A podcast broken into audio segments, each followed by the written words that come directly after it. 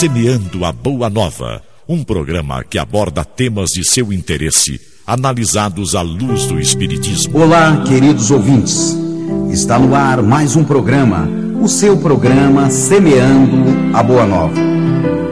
Aqui você terá sempre um tema atual, analisado à luz do Espiritismo.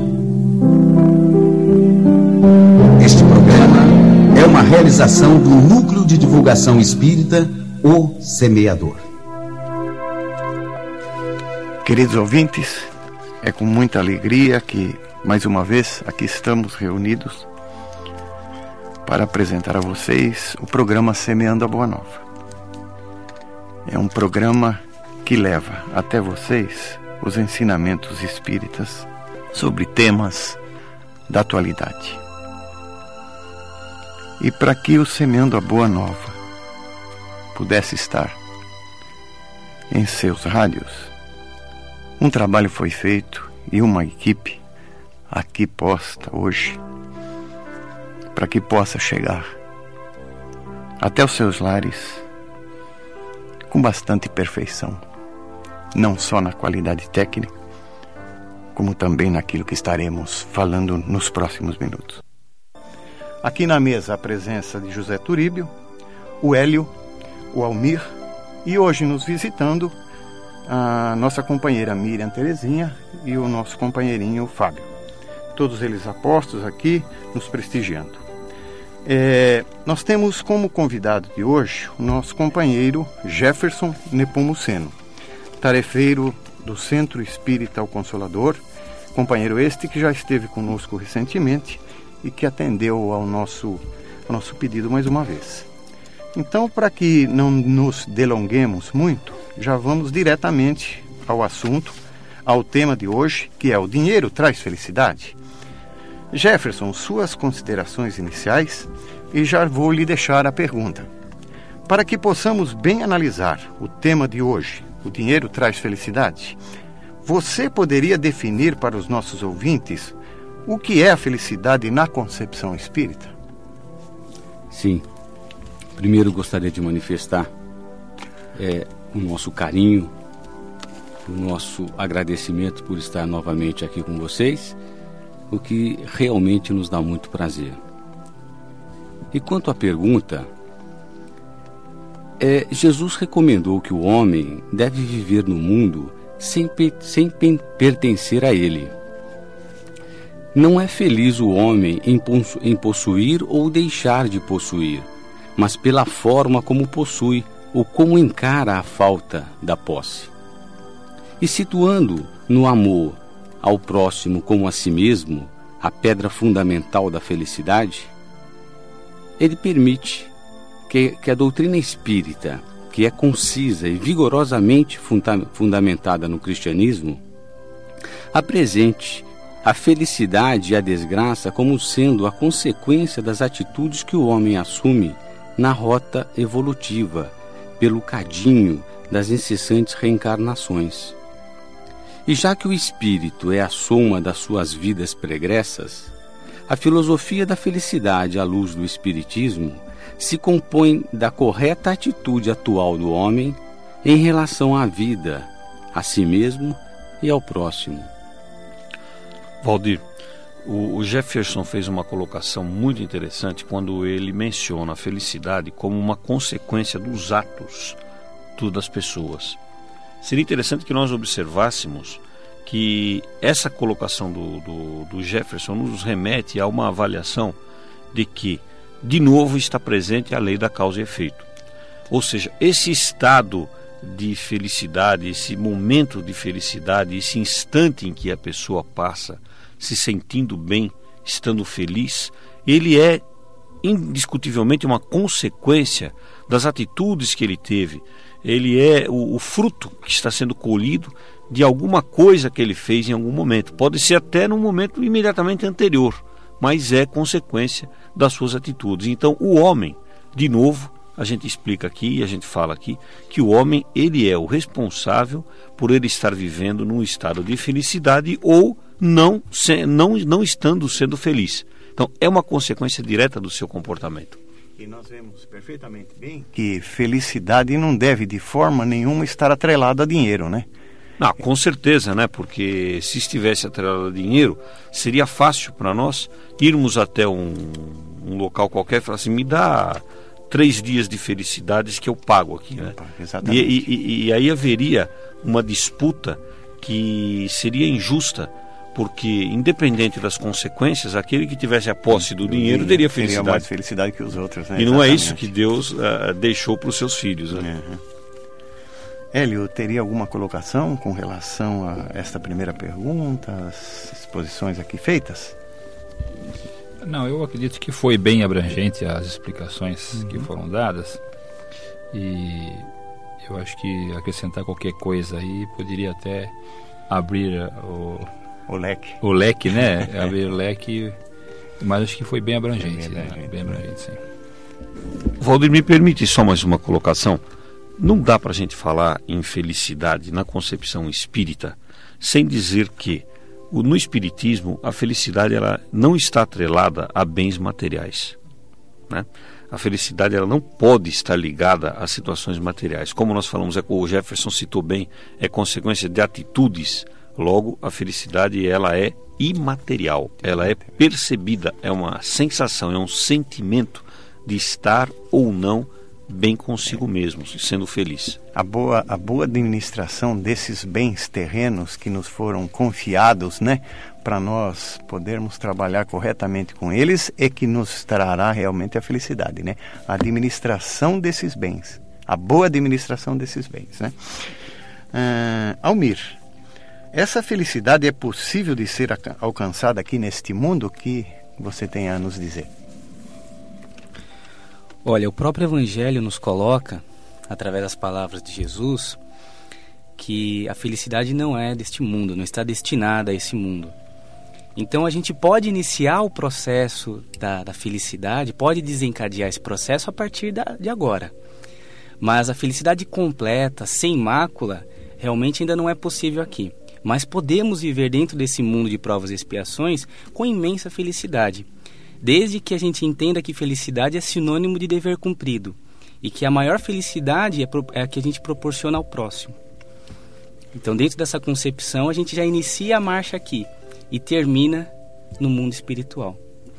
Jefferson tem alguma colocação com relação a essa pergunta, se, essa, se a felicidade é possível é, ser alcançada? Eu gostaria só de lembrar né, a questão 920 do Livro dos Espíritos, né? que é a pergunta: pode o homem gozar de completa felicidade na terra? E a resposta é não. Por isso que a vida lhe foi dada como prova ou expiação. Dele, porém, depende a suavização dos seus males e o ser tão feliz quanto possível na terra. Então a gente começa a reparar que, que nem disse o Turíbio, em função das nossas atitudes que a gente começa a semear, né? E quer dizer também que a gente pode estar um pouquinho melhor, um pouquinho mais feliz o mês que vem, né? Começando a semear hoje, né? Uma coisa que seria interessante se nós pudéssemos fazer uma entrevista hoje com Kardec, né? Porque se ele acreditasse que o dinheiro traz felicidade em vez de plantar o que ele plantou, a situação era bem diferente hoje, né? É o também a visão distorcida que a humanidade tem das finalidades da, da encarnação é que é que acaba fazendo com que a felicidade não seja desse mundo, né? Como diz disse o Almir, como é destacado num trecho no Evangelho segundo o Espiritismo. Mas no momento em que o ser humano ele vai compreendendo que as dificuldades são amigas e que então ele vai encontrando, ele vai ver que realmente este mundo, mesmo do jeito que ele é, aliás, ele está do jeito certo, né, para nos trazer a felicidade, através das dificuldades. Então, na medida que as pessoas vão entendendo, ele vai, vão mudando a, a o termo é, dificuldade para desafio e depois desafio para oportunidade, então ele começa a ter realmente a, a transformar as dificuldades em oportunidade de crescimento. Cada vez que ele consegue fazer isso, ele é feliz, mesmo diante da dificuldade. Ele passa a ser feliz mesmo no mundo de provas e expiações. Ora, se você está no mundo de provas e expiações, e para cá você foi destacado, e aqui foi planejada a sua, a sua, a sua encarnação, é porque você precisa de provas e você precisa de dificuldades para poder crescer. E nós verificamos que podemos verificar com facilidade que todos aqueles que cujos pais ou, ou, ou os responsáveis cuidam para que ele não tenha dificuldade, dizer, ou seja, impeçam que ele enfrente, enfrente dificuldades, criam realmente pessoas infelizes. Né? Ao contrário daqueles cujos pais e responsáveis dizer, não impedem as dificuldades, ficam ao lado, fazendo com que o filho ou o tutelado dele, ou até um funcionário que você tem na sua empresa, que ele aprenda, aprenda sozinho. Você está do lado olhando ali, mas deixa ele aprender, deixa, quando a gente fala, deixa ele quebrar um pouco a, a cabeça, né, para poder aprender aquilo, e ele aprende dali para frente. A liberdade que a pessoa sente por saber fazer aquilo, por saber se defender naquela situação em que ele foi exposto, é, é, é, é intraduzível. Não tem como você definir aquilo, a, a, felicidade que a, que a pessoa fica fica possuída, tanta felicidade que não tem, não tem como você traduzir aquilo. Quer dizer, você aprendeu, você ganhou a liberdade. Então nós podemos dizer até que a felicidade é quando você alcança a liberdade, a liberdade de ação, porque você aprendeu diante das dificuldades que apareceram para você. Aí sim, a felicidade até vai ser desse mundo. Normalmente que o homem entender que as dificuldades são amigas, realmente ele vai, ele vai ser feliz. É, só tá colocando um, um exemplo, uma, alguma coisa para ilustrar. É, certa feita a gente viu uma reportagem na Veja que fez uma experiência com alguns jovens que moram numa, naquela, naquele bairro fechado de Alphaville. Eles pegaram, colocaram todos dentro de um ônibus e fizeram um tour por São Paulo. E qual foi a surpresa dos repórteres ao constatarem que nenhum deles tinha tido contato ainda com mendigos, com, pessoa, com sofrimento de pessoas mais humildes, de pessoas que não têm posses como os seus pais. Ficaram horrorizados, porque nunca haviam visto pessoas em tal condições. Quer dizer, os pais cercaram de tantos cuidados, mas ao mesmo tempo deixou a estrutura de cada um frágil. Se eles saem daquele mundo onde eles estão inseridos, eles vão ter extrema dificuldade em, em se interrelacionarem, em estarem trabalhando com a, consigo próprio e entre as pessoas. Então é um exemplo que, que vem de encontro ao que o, que o Hélio está, acabou de dizer. Você sabe que nós tínhamos um companheiro que começou a fazer escola lá no centro e ele tinha uma. Nas épocas de de junho, ele abria uma barra que vendia bombinhas, sabe essas bombinhas, coisas de São João, aquelas coisas lá. Fogos de artifício. Fogos de artifícios. Aí ele, ele pegou e resolveu fechar. Ele achou que aquilo, depois que ele tomou conhecimento da, da doutrina, ele achou que aquilo não era uma boa coisa para se vender, né? E, e, um dia ele falando, a gente conversando com ele, ele, ele dizendo que ele ia fechar tal. Eu falei, mas é, você vende para criança? Ele falou, não, é para criança eu não vendo, só se for criança lá da favela. Aí eu vendo, senão eu não vendo, para criança eu não vendo. Aí todo mundo chegou e falou, puxa, mas você vai vender para. É, achou que era uma, uma, uma discriminação, ou seja, bom, da favela que se dane, né? Que se ele. Eu falei, mas, mas por que, que você faz isso? Você vende para criança ele não vende para criança. Falou, não, porque as favelas são espertos, eles não se machucam, não. Eles sabem lidar com aquilo eles se, lidar com aquilo, eles são espertos, eles sabem se defender. Para o outro se vender para a criança sem, ele se queima na hora, porque eles não sabem se defender da vida. Então acho que foi, aquele foi uma grande, foi uma, uma lição muito importante naquele dia que nós aprendemos, é o seguinte, que realmente nós não podemos tirar as dificuldades dos nossos filhos, e sim ficar ao lado deles, ao lado, mas para que deixa que cada um resolva o seu problema realmente, porque aí ele cresce, e cresce realmente com as dificuldades, e esse mundo fica maravilhoso, né? Hélio, eu gostaria que você nos falasse alguma coisa a respeito de uma frase que você citou aí. Quando você fala que a felicidade não é deste mundo, isso significa que nós temos outros mundos e que em outros mundos podem existir felicidade?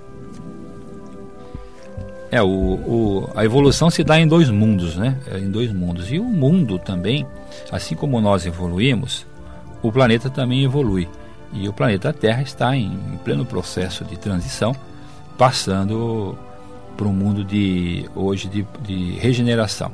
Hoje ele é um planeta de provas e expiações. expiações então ele passa para um planeta de, de regeneração.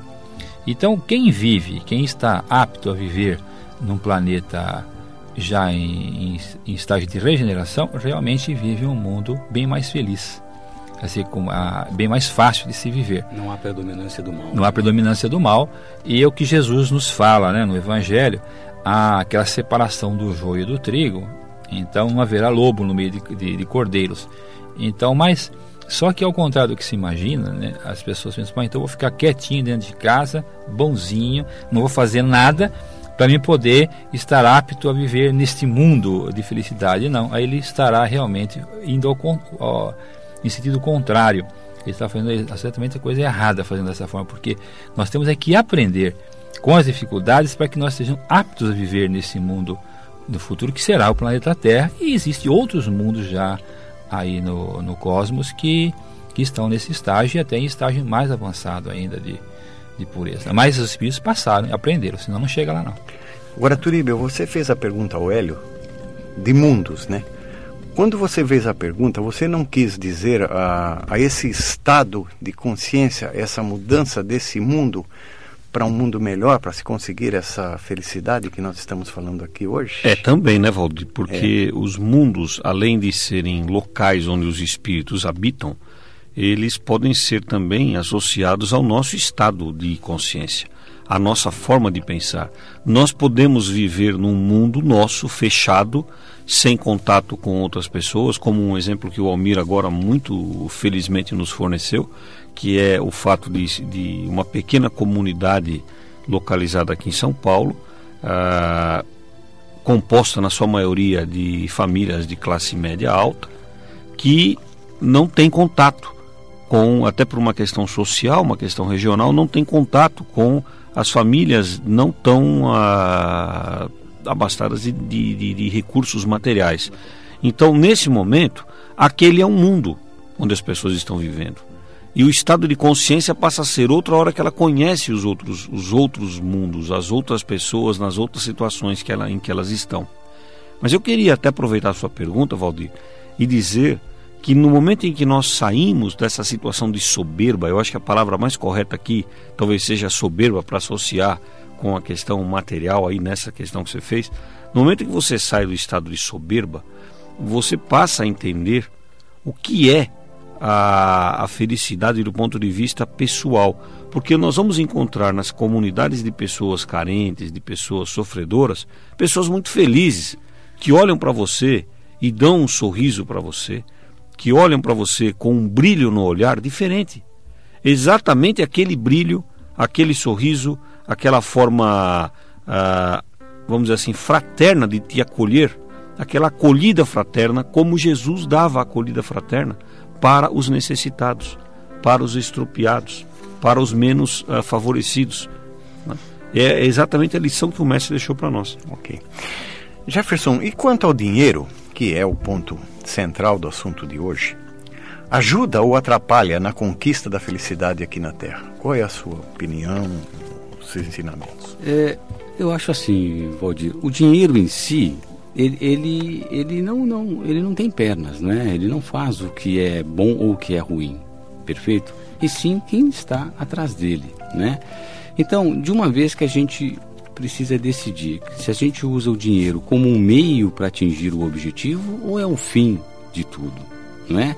Porque se ele é o fim, toda a minha vida eu vou me dedicar a ele, né? E depois disso eu acabo descobrindo que era ele o dono da minha pessoa e não eu o dono da pessoa, da, do dinheiro, né? E como a gente tem o um meio, quando a gente usa o dinheiro como meio de se alcançar alguma coisa, a gente passa dividindo os valores, não é? A gente não tem a preocupação de reter conosco, mas sim dar andamento. E, e Emmanuel tem um, tem um, naquele livro é, da esperança, ah, dele, esperança. ele tem um ditado lá que eu achei muito interessante, que ele diz assim, o dinheiro em si e por si é moeda seca ou papel insensível, que nas garras da sovinice ou da crueldade é capaz de criar o infortúnio ou acobertar o vício. Mas o dinheiro do trabalho e da honestidade, da paz e da beneficência, que pode ser creditado no banco da consciência tranquila toda vez que suja, unido ao serviço e à caridade, será sempre bênção de Deus fazendo prodígios.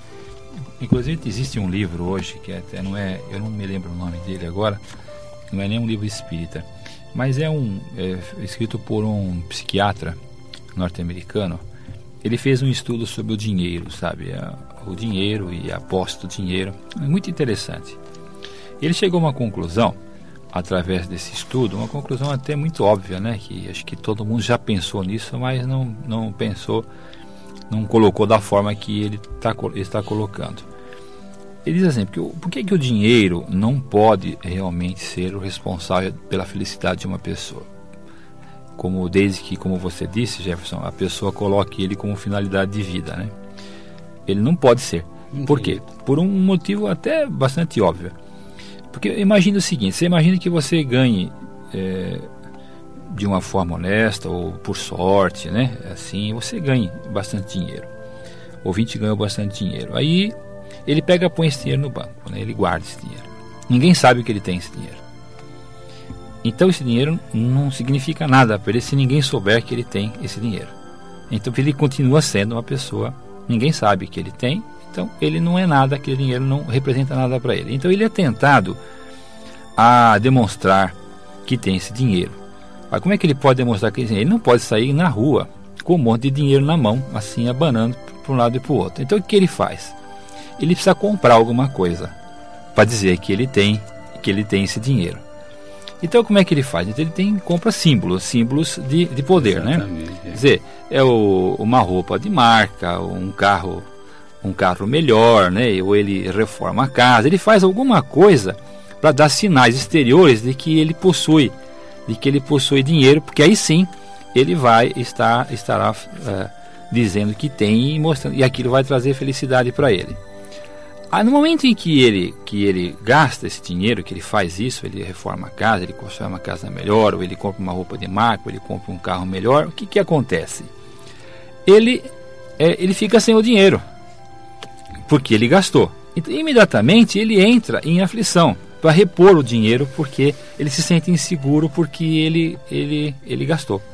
Então ele entra em aflição para repor esse dinheiro. Aí ele vai, vai, ele entra em aflição, ele fica aflito, aflito até ele repor aquela quantidade. Quando ele repõe aquela quantidade novamente, ele fica necessita, com necessidade de mostrar que ele tem aquele dinheiro novamente. Aí ele tem que gastar outra vez. Então, cada vez que ele gasta, então forma um ciclo vicioso. Quando ele gasta, ele fica em aflição, e se ele não gasta, é a mesma coisa que ele não, é como se ele não tivesse. Então, não pode ser colocado o dinheiro ser colocado como uma finalidade de vida. Se for como um fim, ele trará fatalmente, eu não diria até que é total infelicidade, mas trará muita aflição para a pessoa, porque as pessoas que possuem muito dinheiro são muito aflitas, né? Inclusive, uma aflição sem aprendizagem, né? Porque é cíclica, né? É cíclica. Só vai vivendo é, aquilo, vai repetindo a mesma situação. Tanto é que você pega, vamos pegamos, por exemplo, um atleta, um artista, uma pessoa que que não tinha esperança, às vezes, até de ter muita posse, de ter muito dinheiro.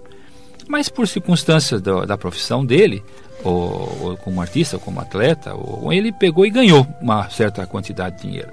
Aí ele falou, bom, ele fala, bom, eu vou guardar esse dinheiro para mim, para um dia eu parar de trabalhar e gastar esse dinheiro. Eu vou gastar esse dinheiro eu, eu vou, como é que fala, garantir o meu futuro.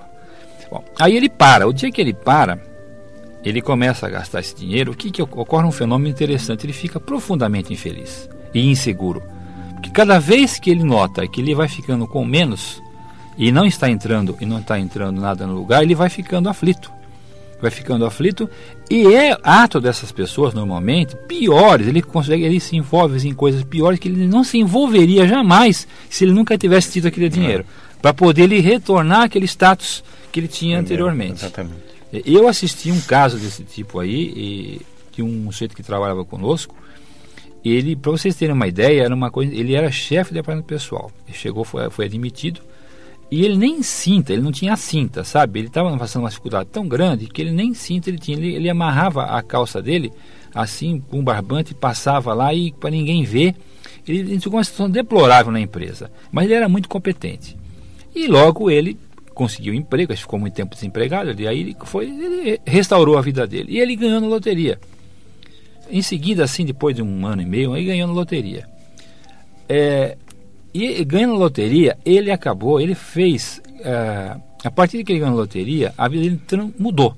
Mudou e ele mostrou realmente quem ele era. Acho que por, ter, por que, que ele estava naquela situação anterior começou a trocar tudo, né? Trocou, comprou carro, né? Foi trocando roupa, trocou de mulher, arrumou uma mais nova e começou, sabe?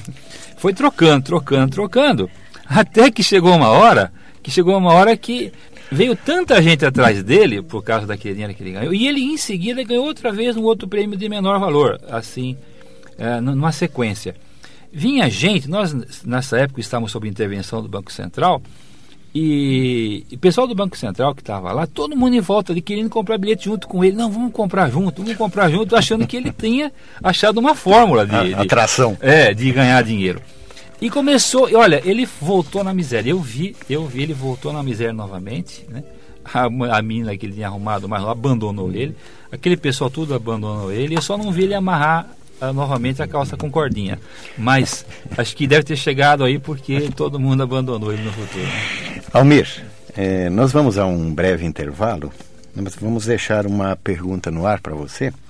As pessoas que têm muito dinheiro têm alguma responsabilidade espiritual por estarem nessa condição?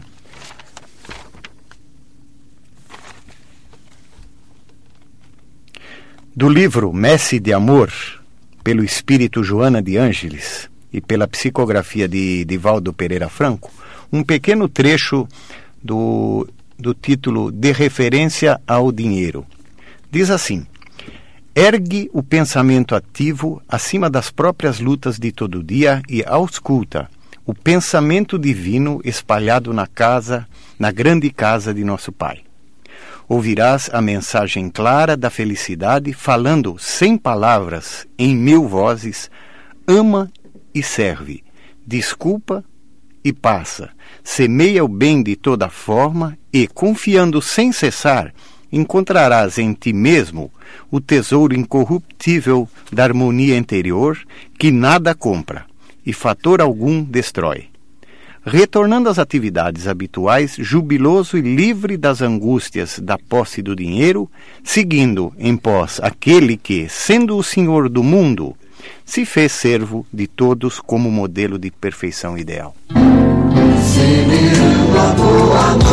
Estamos apresentando Semeando a Boa Nova, um programa que aborda temas de seu interesse, analisados à luz do Espiritismo.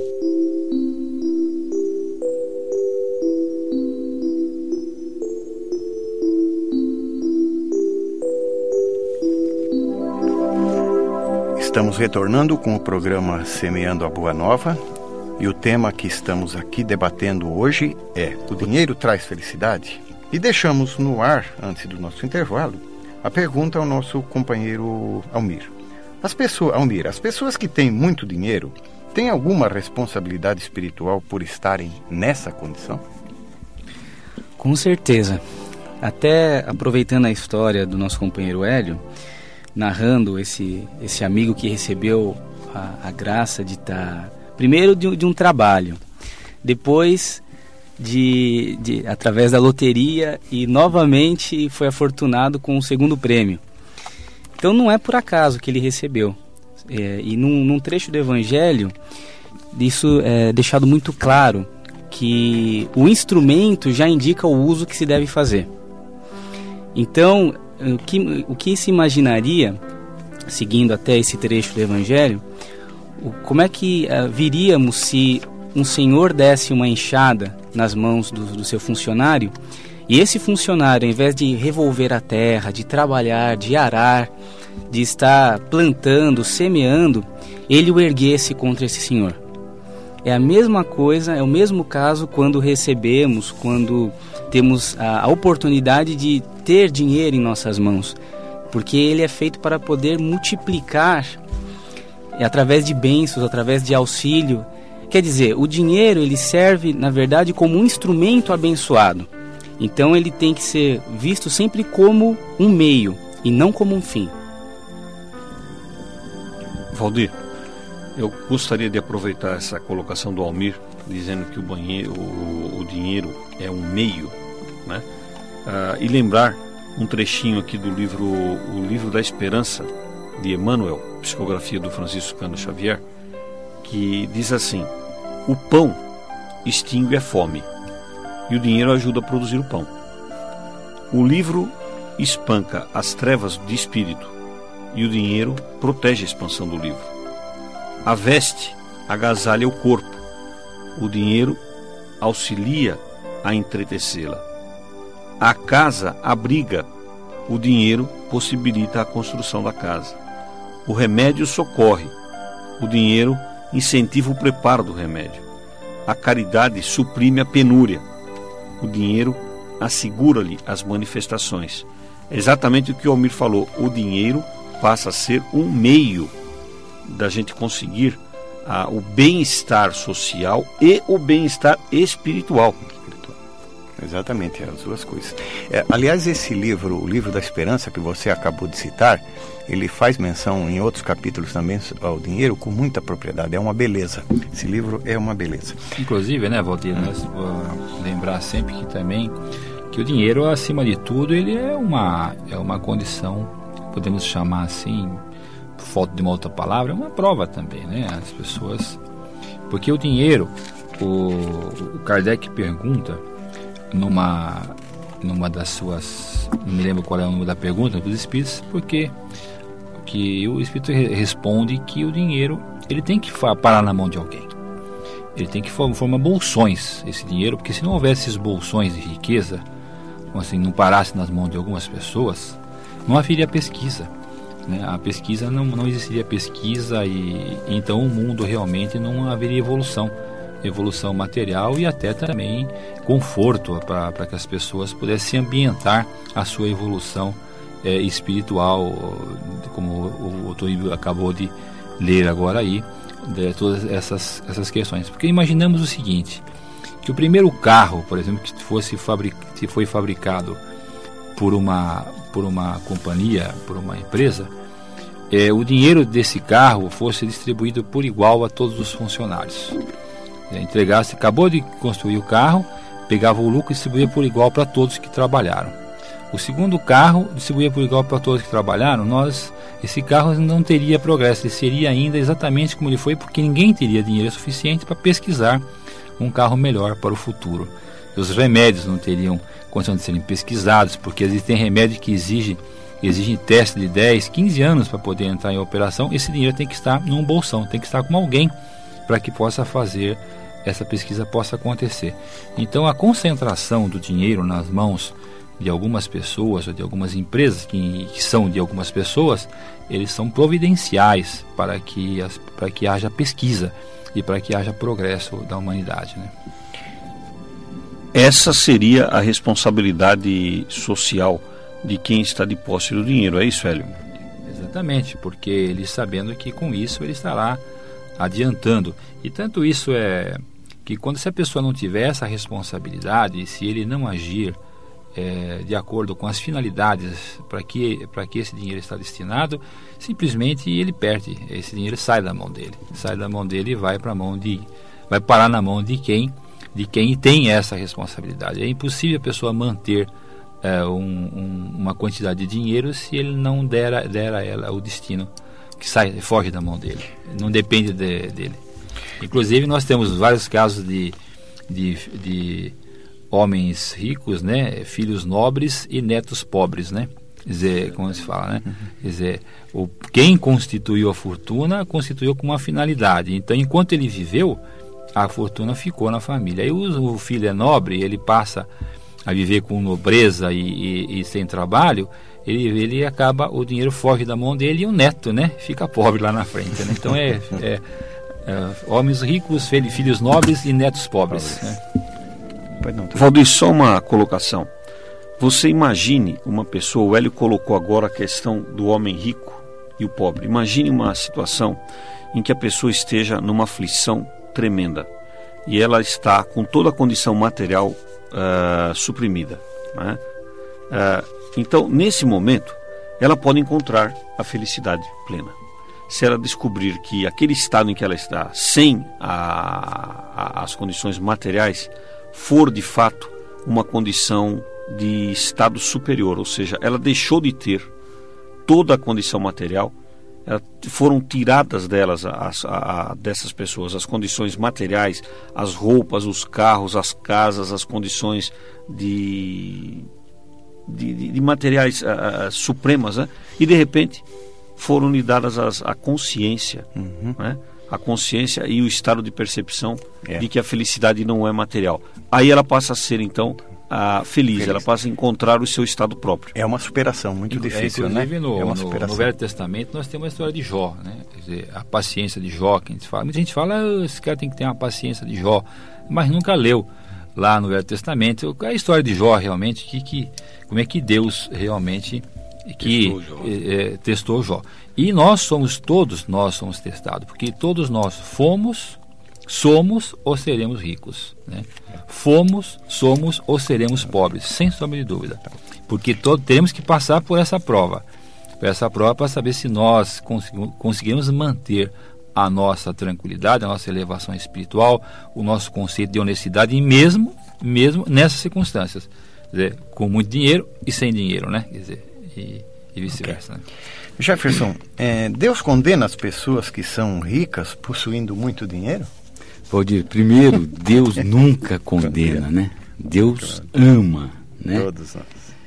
E, e no capítulo é, 16, né, é, do Evangelho segundo o Espiritismo, né, no capítulo de Não se pode servir a Deus e a Mamon, no item 8, a pobreza é para os que sofrem a prova da paciência e da resignação. A riqueza é para os outros a prova da caridade e da abnegação. Então, quando a gente vem aí usar indevidamente o recurso que nós temos hoje numa condição abastada, é, significa que nós não aprendemos a situação da caridade e da abnegação. Aí voltamos numa próxima oportunidade sem o recurso e tendo que aprender, né? Por isso que a gente vê de repente pessoas aí sem condição nenhuma material dando, dando abrigo a crianças, né? A velhos, né? É, que a gente chega a admirar assim essa empreitada de, de, de amor realmente, né? Porque deixou ali passar algumas oportunidades no passado e agora não tem como fugir porque tomou a consciência, né? Da vida espiritual. Ele então, se, se, enriqueceu antes com o amor, né? Exatamente, em função da dificuldade, né? É, sem contar também que o dinheiro ele tem uma certa limitação que ele serve para você individualmente. A partir de um certo, uma certa quantidade, tanto faz você ter é, você ter 100 vezes mais ou mil vezes mais, aquilo não muda mais o que ele serve para você. Né? Uma vez eu via, há muito tempo atrás, eu via o Silvio Santos falando perguntaram para ele se ele era rico. Né? Isso já faz uns, uns 20 anos ou mais 20 anos atrás. Ele falou assim, ele respondeu assim, ele falou, rico, para comer o que eu quiser, né? Quer dizer, para ir aonde eu quiser, eu já estou, eu já tenho muito tempo. Ela não precisa muito, porque você consegue comer quanto? Um prato de comida, dois? Você não consegue comer quatro pratos de comida. A comida mais cara que você pode pôr num prato também não custa tão caro assim que você precisa de tanto dinheiro assim, certo? Então, então é, com pouco dinheiro você acaba é, aquilo que você usa para você. A partir de um certo momento, ele está citando, ele falou assim: esse dinheiro não é mais meu, porque é, é da empresa, né? E a empresa ela gera empregos e serve para as pessoas. E ele comentava naquela época, ele tinha uma uma revenda de veículos, acho que tem até hoje, aquela Vila Maria Veículos, lá Vimave, ele falou, eu nunca fui lá na, na Vimave, eu não sei nem como que é por dentro da, da, da, da Vimave. Então lá dentro tenho computadores, eu tenho, eu tenho máquinas, tenho uma série de coisas que eu nunca vi que é comprado com o meu dinheiro, mas que quem usa, quem aprende, quem progride, quem são as pessoas que trabalham lá dentro. Pegar o, Emílio, o Zé Emílio de Moraes, por exemplo, que tem muito dinheiro, a cachaça dele, a, a, o tempo dele, a, o que ele gosta de fazer é ficar no hospital, ali no, no, na Beneficência Portuguesa, que é onde ele cuida, é onde ele fica, porque ele vai lá que é um hospital beneficente, né? Ele trabalha assim, porque dá o dinheiro da empresa não é mais dele, aquilo lá é dos empregados, de quem está lá, de quem está. Então essa utilidade providencial da fortuna, quando a pessoa realmente caiu nas mãos certas, né? E a pessoa então ela gera empregos com aquilo, ela gera progresso social, ela gera progresso tecnológico, tudo isso. Porque para a pessoa mesmo, ela precisa de muito pouco, porque ela não consegue. Quantos pratos de comida você vai comer por dia? Uma no almoço, uma na janta. Né? é mais que isso. É, é mais do que isso você não vai conseguir comer, né? Jefferson. O Hélio, é, você vê que interessante, né? Emmanuel fala que quando o dinheiro começa a sobrar na sua mão, é um aviso da providência que você tem condições de chegar aonde o seu corpo não pode ir. Então é exatamente o exemplo que você está dando, né? O Silvio Santos, por exemplo, o corpo não pode ir, mas ele está conseguindo chegar lá através do dinheiro, né? A providência está dando essa condição, né? Então quando o dinheiro começa a sobrar na mão é. da gente, a gente agora, a partir de agora, já sabe o que tem que ser feito. Turíbio, o que acontece espiritualmente com as pessoas que enriquecem às custas do grande sacrifício ou do prejuízo de outrem, de terceiros? É, Valdir, essa é uma questão que leva a gente a pensar de uma forma um pouco mais ampla a respeito da utilidade da riqueza, da utilidade providencial do dinheiro, da riqueza. Quando você, quando nós ah, fazemos bom uso dessa riqueza, possibilitando que as pessoas ah, também compartilhem conosco, como o Hélio agora acabou de colocar, que o dinheiro passa a não ser mais da pessoa e sim daqueles que estão usando, fazendo uso do dinheiro, nós encontraremos um estado de superação da condição material. Né? Agora, o contrário, quando nós angariamos essa riqueza através do sacrifício de outras pessoas, através ah, do prejuízo de outras pessoas, nós teremos com certeza que um dia prestar contas disso. O nosso espírito não passará imune durante essa evolução sem esse, essa prestação de contas, com certeza. Nós vamos encontrar essa, essa, essa condição em todas as histórias que nós temos sobre, por exemplo, o, o período da escravidão, onde os escravos trabalhavam sem a remuneração justa sem a paga justa e uh, só construíram riqueza para outras pessoas que não os remuneravam, outras pessoas que provocaram neles sacrifícios, prejuízos. E eh, nós temos exemplos na, na, na, literatura espírita muito claros. Um exemplo dele é o livro Senzala, do retorno dessas pessoas e do estado de sofrimento posterior ao ver essas pessoas sofrendo, as pessoas que estão ah, com problema de, de, de, de, conseguir sobreviver porque deixaram a sua saúde, deixaram ah, o seu dinheiro para enriquecer outras. E nesse momento, então, a providência divina ah, vai possibilitar o resgate. Como o Almir falou, ah, aliás, como o Jefferson falou agora há pouco, Deus não pune ninguém, Deus não castiga ninguém, Deus permite, sim, que haja reencarnação, se não for durante essa encarnação mesmo, para que o espírito possa então cumprir, resgatar esses prejuízos causados às outras pessoas.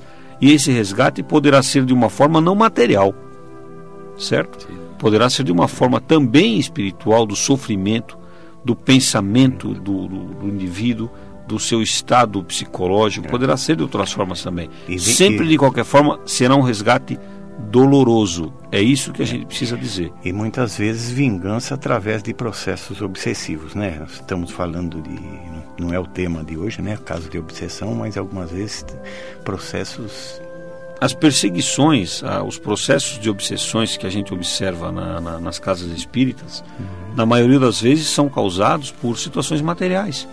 Os espíritos desencarnam e voltam depois para cobrar a condição material. Então imaginem o ouvinte aí o que é ficar preso à condição material, o que é o sofrimento. Isso nos remete ao início do programa quando nós falamos da felicidade, que é o exatamente o oposto, é se libertar disso, né? Almir. Ah, pois não, chefe. só uma frase que eu gostaria de lembrar do André Luiz, que ele fala que a vida devolve tudo o que nós damos para ela.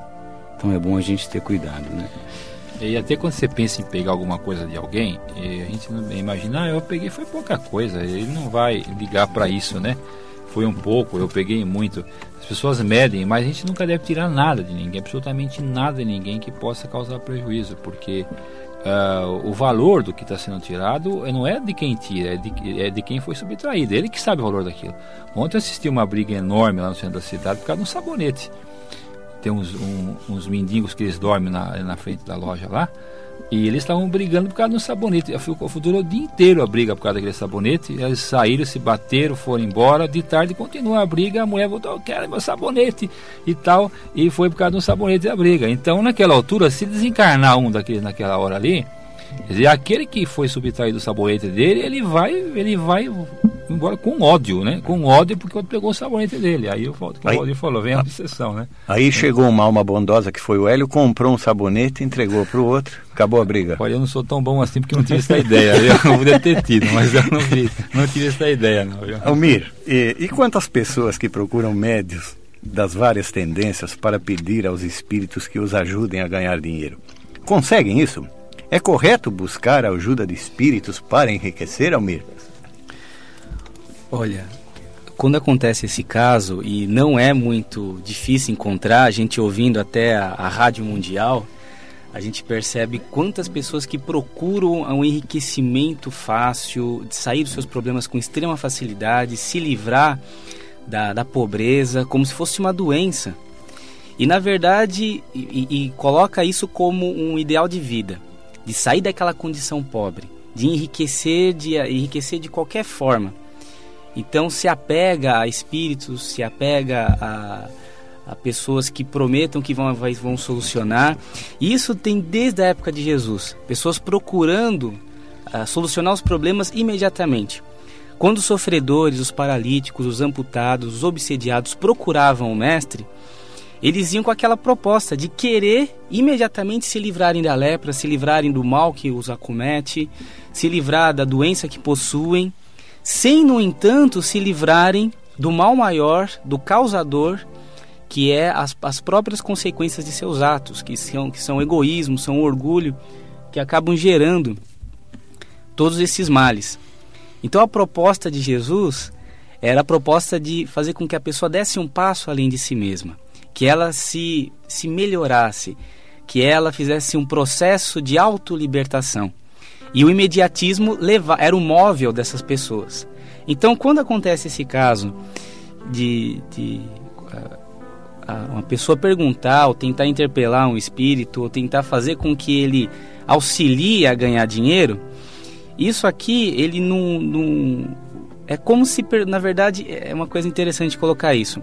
O espírito é, é ele está em uma outra condição, está num outro plano, está no plano espiritual. Mas é como se perguntasse para alguém encarnado. Então ele vai ter as limitações naturais dele para ajudar essa pessoa. Porque não dá para ganhar algo que não é nosso, a não ser que nós, nós tomemos, com a pergunta anterior. E se é tomado e o ganho não é legítimo, isso vai ter que ser restituído. E essa restituição então vai englobar duas, duas pessoas. Se o espírito auxiliar, sem a pessoa ter mérito, ou está na mesma faixa vibratória de ambição, e, e une a ela, ou seja, acabam sendo, em vez de uma pessoa culpada, duas. Só que em planos diferentes. É. Então, né? afinizou é. para um fim único, que seria a cobiça, que seria a ambição. E aí a gente sabe como é que termina. Tem que estar tá resgatando o que semeou. Esse seria um dos motivos, inclusive, foi bom você lembrar isso, né, Almir? Seria um dos motivos que levou Moisés a proibir o intercâmbio mediúnico na época é, teria sido um, esse um dos motivos. Porque a, a, as pessoas vendiam a interpretação de sonhos na época.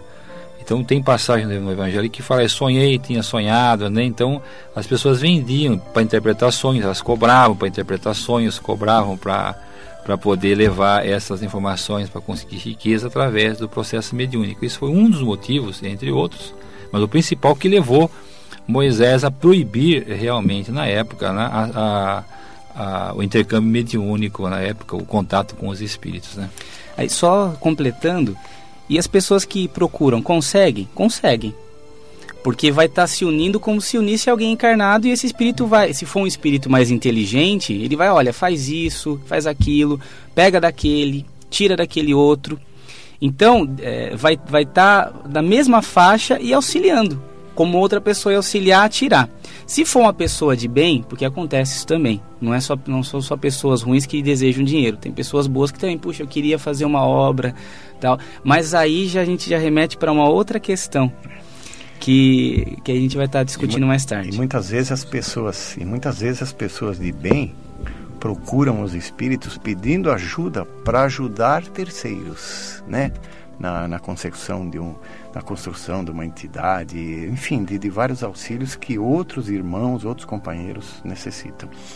Turíbio. É, Valdir, só gostaria de mencionar, o Almir colocou agora nessa né, relação é, entre as pessoas e o plano espiritual na busca de dinheiro, etc. E o Hélio colocou bem a condição de que Moisés proibia o intercâmbio justamente em função disso. É, gostaria de lembrar que no livro dos Espíritos, aliás, no livro dos Médiuns, nós temos uma explicação interessante sobre isso, que normalmente, na maioria das vezes, os espíritos que fornecem esse tipo de, informação, que normalmente essas informações são todas é, furadas, elas não são verdadeiras, né? É, normalmente esses espíritos ah, na maioria das vezes, absolutamente na maioria das vezes, são todos espíritos ah, ainda não, que não encontraram ainda o estágio evolutivo do amor. São espíritos ah, inferiores que ainda não alcançaram a plenitude da vida e que dão essas informações justamente para Uh, verem as pessoas sofrerem, as pessoas ficarem aflitas, irem atrás, buscarem onde está esse dinheiro, onde está aquela propriedade. Dão essas informações para até se saciarem da tristeza que essas pessoas vão ter depois. Então, realmente é uma relação muito perigosa e que não, não procede em, em momento nenhum essa, essa relação, ela não, não tem nenhum cunho saudável aí. É isso, Jefferson? É interessante isso que você falou e eu queria completar um pouquinho tudo com o seguinte: toda vez que a gente tenta modificar a nossa estrutura material sem ser honestamente, isso quer dizer que nós não estamos contentes com a decisão de Deus. Né? Porque a nossa encarnação foi muito trabalhada pelo plano espiritual na condição que ela é. E tudo que é para vir de melhor para nós, em função do plano material, vai vir. Né? A gente trabalhando honestamente, é, conquistando é, amizades, essas coisas, as coisas vão vir naturalmente. Quando a gente começa a procurar isso daí por meios outros, não é? Porque a gente sabe que tem jeito de ganhar dinheiro aí, tá certo? Correndo alguns riscos, né? Só que aí a gente está indo contra a humildade, porque não está aceitando a condição que Deus achou, Deus colocou como melhor para nós, não é? O orgulho está falando mais alto nessa hora. Turíbio, você pediu espaço para um é, Eu só ia fazer um comentário. Eu conheci uma pessoa que ela frequentemente ela dizia que o, os mentores dela, ela, ela falava assim, os meus mentores sempre me falam de dois números que vão dar na loteria dos números. Então, loteria dos números tem de cinco números, seis números. Ele fala, não, meus mentores, pelo menos dois eles me falam. Bom, só para dar uma ideia para o ouvinte aí, eu conheço essa pessoa já faz pelo menos uns 20 anos, até hoje ela nunca ganhou nada e continua cada semana ela fica penalizada quando ela entra num, num, num lugar para fazer o jogo e fala assim, e agora, né? E agora, quais são os números? E nunca dá, esses números nunca dão. É um sacrifício, ela se martiriza em função disso. Observe, ouvinte, a dificuldade que as pessoas passam por causa dessas ligações é, não saudáveis. Né? Então seria melhor se ligar com Jesus e pedir que fosse feito exatamente aquilo que está designado para nós, de acordo com os desígnios superiores, para que a gente pudesse construir aprender, fazer valer o dom da riqueza. Hélio, e as pessoas que oram, essas pessoas que vão aos centros espíritas e que fazem o culto do evangelho do lar, elas podem ser ajudadas é, materialmente? E o que, que você entende como sendo a verdadeira felicidade, Hélio? Jesus, é, no, no Sermão do Monte, ele, ele colocou, ele ensinou como tinha que ser. Sermão do Monte, ele falou: Não vos preocupeis com o dia de amanhã, nem com a posse do ouro, nem com a posse do. É porque ele falou: a preocupação com o dia de amanhã, é, ninguém pode explicar, aumentou um covado na sua altura. É mais ou menos isso que ele diz lá, né? Ele falou assim: que, que, há, é, que nós temos que viver um dia por vez, um dia de cada vez, e procurássemos o reino de Deus e a sua justiça, que tudo aquilo que nós necessitássemos nos seria dado por acréscimo. Então, levando isso em consideração, O que nós temos que orar? Que dentro, entre os homens mais sábios que constam lá no Velho Testamento é Salomão, que ao contrário dos outros reis de Israel, todos pediram exércitos, pediram, pediram posses materiais, escravos. E Salomão pediu sabedoria. Ele falou: Não, eu peço, eu quero sabedoria. Eu não quero nada, eu quero sabedoria. Porque com a sabedoria eu saberei o que fazer para poder ficar. Então, no processo, aquele que vai ao centro espírita, ou à igreja, ou que faz evangelho, onde ele quer que ele vá, né? E ele ora pedindo sabedoria, ele fatalmente ele é atendido, ele receberá a sabedoria, ele receberá orientações, intuições e ele saberá como fazer para conseguir aquilo que ele necessita. Porque, como diz Jesus, tudo aquilo que nós necessitarmos nos será dado por acréscimo. Ele conseguirá, é, ele conseguirá o que necessita. E ainda levando, levando lembra o, o Turíbio aqui, que Jesus faz a, o exemplo dos pássaros, né? Olhar, olhar os pássaros no céu. Tem gente que pensa, ah, porque o pássaro fica só voando. Não, trabalha para o passarinho. Então, Agora, sem trabalho, sem trabalho, ninguém vai conseguir nada apenas com a oração. Ele vai ter que trabalhar pedindo sabedoria e, traba e, e trabalho, ele realmente ele vai conseguir a ajuda que ele precisa materialmente para chegar, é, para conseguir é, aquilo que ele precisa. E que nós seremos realmente é, responsabilizados, que seremos depositários e não proprietários das coisas que vão chegar até nós, nos lembra aqui o Almir, né? Quer dizer, é, então que nós descobrimos, entendemos que aqui seremos, seremos meios, seremos veículos para a manifestação de Deus aqui na Terra, através, através das posses que nos chegarem às mãos, fatalmente nós vamos conseguir o que nós precisarmos. E a verdadeira felicidade, eu acho que nós podemos definir a felicidade em duas palavras, né? Que foi o que Jesus, que foi o que Deus prometeu para nós. Ele falou assim: o que eu tenho eu te dou, a paz eu te dou. Então, felicidade é você ter paz. Se você não tiver paz, se você não conseguir manter a paz no seu coração, é porque você não é feliz.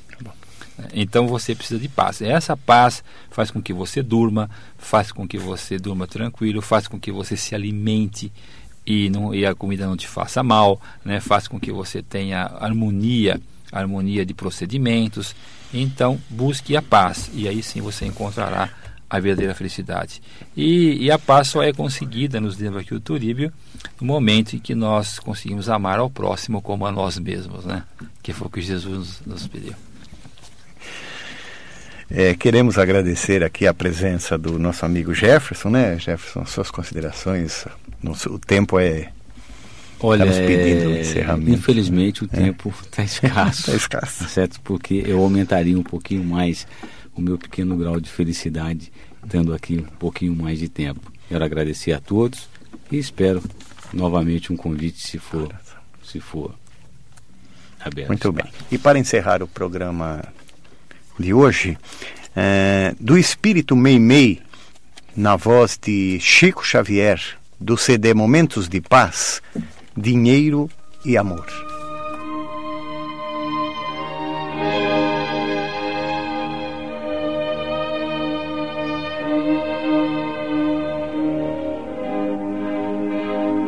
Dinheiro e amor. Diante do bem não pronuncies a palavra impossível. Certamente sofres a dificuldade dos que herdaram a luta por preço das menores aquisições, ainda assim lembra-te de que a virtude não reside no cofre. Onde encontrarias ouro puro a fazer-se pão na caçarola dos nossos irmãos menos felizes? Em que lugar surpreenderíeis frágil cobertor tecido de apólices para agasalhar a criança largada ao colo da noite? Entretanto, se o amor te faz lume no pensamento, arrebatarás a imundície a derradeira sobra da mesa, convertendo-a no caldo reconfortante para o enfermo esquecido e farás do pano pobre o abrigo providencial em favor de quem passa relegado à intempérie.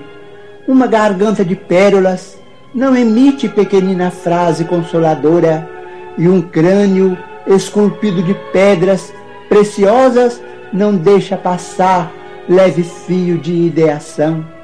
Todavia, se o amor te palpita na alma, podes falar a palavra renovadora que exclui o poder das trevas e inspirar o trabalho que expresse o apoio e a esperança em favor de muita gente. Respeita a moeda, capaz de fazer o caminho das boas obras, mas não esperes pelo dinheiro a fim de ajudar. Hoje mesmo em casa, alguém te pede entendimento e carinho, e além do reduto doméstico, legiões de pessoas esperam-te as demonstrações de fraternidade e compreensão. Recorda que a fonte da caridade tem nascedouro em ti mesmo e não descreias da possibilidade de auxiliar. Para transmitir-nos semelhante verdade, Jesus a sós, sem finança terrestre, usou as margens de um lago simples, ofertou simpatia aos que lhe buscavam a convivência, confortou os enfermos da estrada, falou do reino de Deus a alguns pescadores de vida singela e transformou o mundo inteiro, revelando-nos assim que a caridade tem o tamanho do coração.